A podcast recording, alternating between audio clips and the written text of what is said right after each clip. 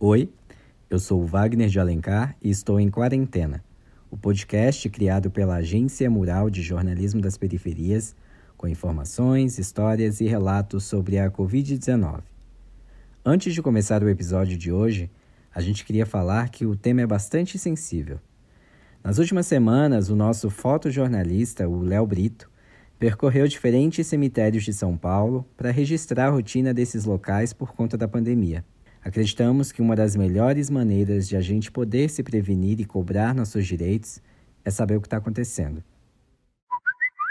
Os sepultadores me contaram que tem uma parte do cemitério que eles estão exumando muito mais corpos para dar lugar aos novos corpos de Covid-19. Após realizar a cobertura tanto dos sepultadores quanto das famílias enterrando seus entes queridos, eu vi um crânio exposto fora da cova que um dos sepultadores que me dava entrevista falou: é, talvez algum sepultador anterior esqueceu esse crânio aí, o que é errado, porque a gente não deixa ossos soltos e nem amostra, porque a gente recolhe tudo e descarta de forma correta. Mas eu percebi aquele crânio ali e aí fiz o registro dele.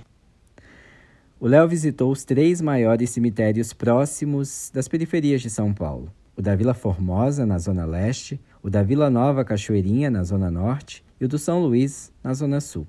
No da Vila Formosa, o número de sepultamentos é muito grande. Como ele é o maior cemitério da América Latina, lá eu consegui, no dia que eu fui visitar, numa quinta-feira, pegar cerca de 55 sepultamentos, né? Eu cheguei por volta das 9 horas e saí umas 3 da tarde. E durante esse período eu vi 55 enterros de pessoas que morreram por decorrência da Covid-19. Para você ter uma ideia, apenas por lá já foram abertas mais 8 mil novas covas. E é justamente no cemitério da Vila Formosa que trabalha o James, que é sepultador. Ah, está um pouco difícil, né? Devido a esse aumento né, da, dos sepultamentos, se torna um pouco mais cansativo para nós agora. O James tem 34 anos e mora na cidade de Tiradentes, que também fica na Zona Leste. Apesar de tomar todos os cuidados necessários, o medo de contrair o vírus tem sido inevitável.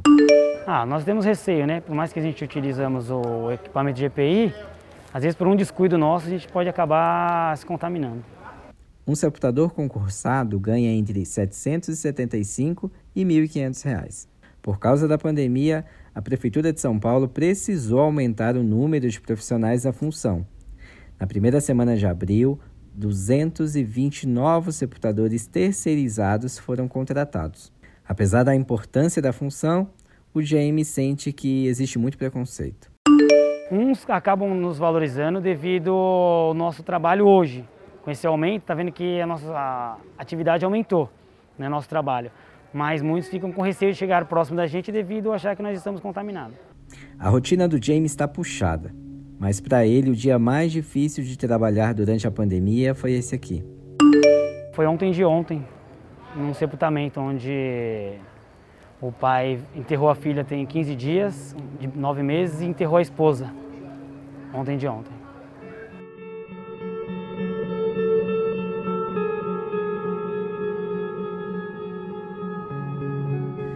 O Léo também notou muitas mortes de pessoas mais jovens quando visitou o cemitério da Vila Formosa. Me chocou bastante ver mães que enterraram seus filhos. Desses 55 sepultamentos, eu presenciei uma média de 8 a 10 sepultamentos de jovens com menos de 16 anos.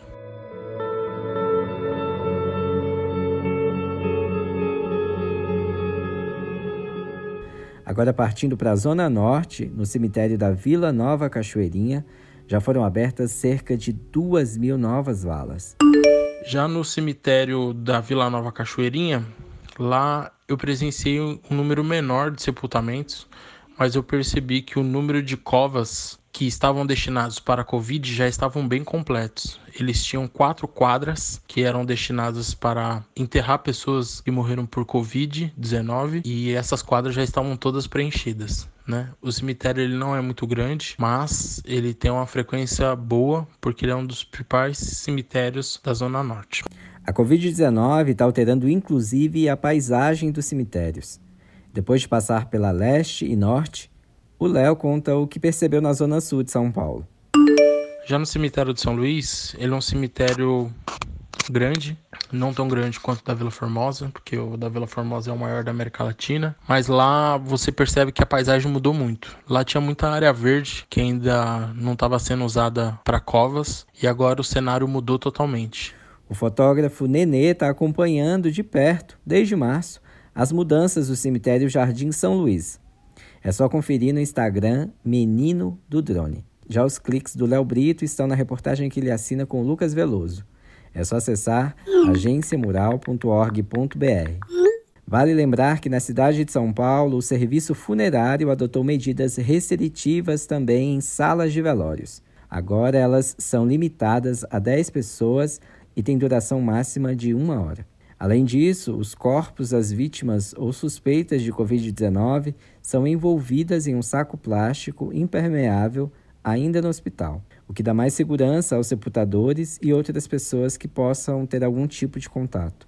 Bom, é claro que a gente não queria ter de falar sobre mortes, mas o Brasil já perdeu 29.777 vidas para a Covid-19, todas elas com nome, amigos e sonhos.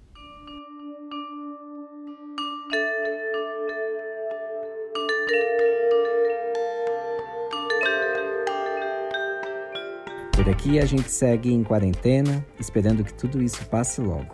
Este podcast tem o apoio do Instituto Unibanco. Se você, assim como a gente, acredita que esse trabalho é importante e pode colaborar, considere apoiar o nosso jornalismo. A gente está com a campanha no site benfeitoria.com agência mural e você pode doar a partir de 10 reais. E olha que legal, o valor doado vai triplicar ou seja, se você doar 10 reais, eles vão virar 30. Anota aí o site. É benfeitoria.com barra agência mural. Participe enviando o seu áudio para o nosso WhatsApp. Anota o número DDD 11 975 91 5260. Lave as mãos, se puder, não saia de casa e até mais.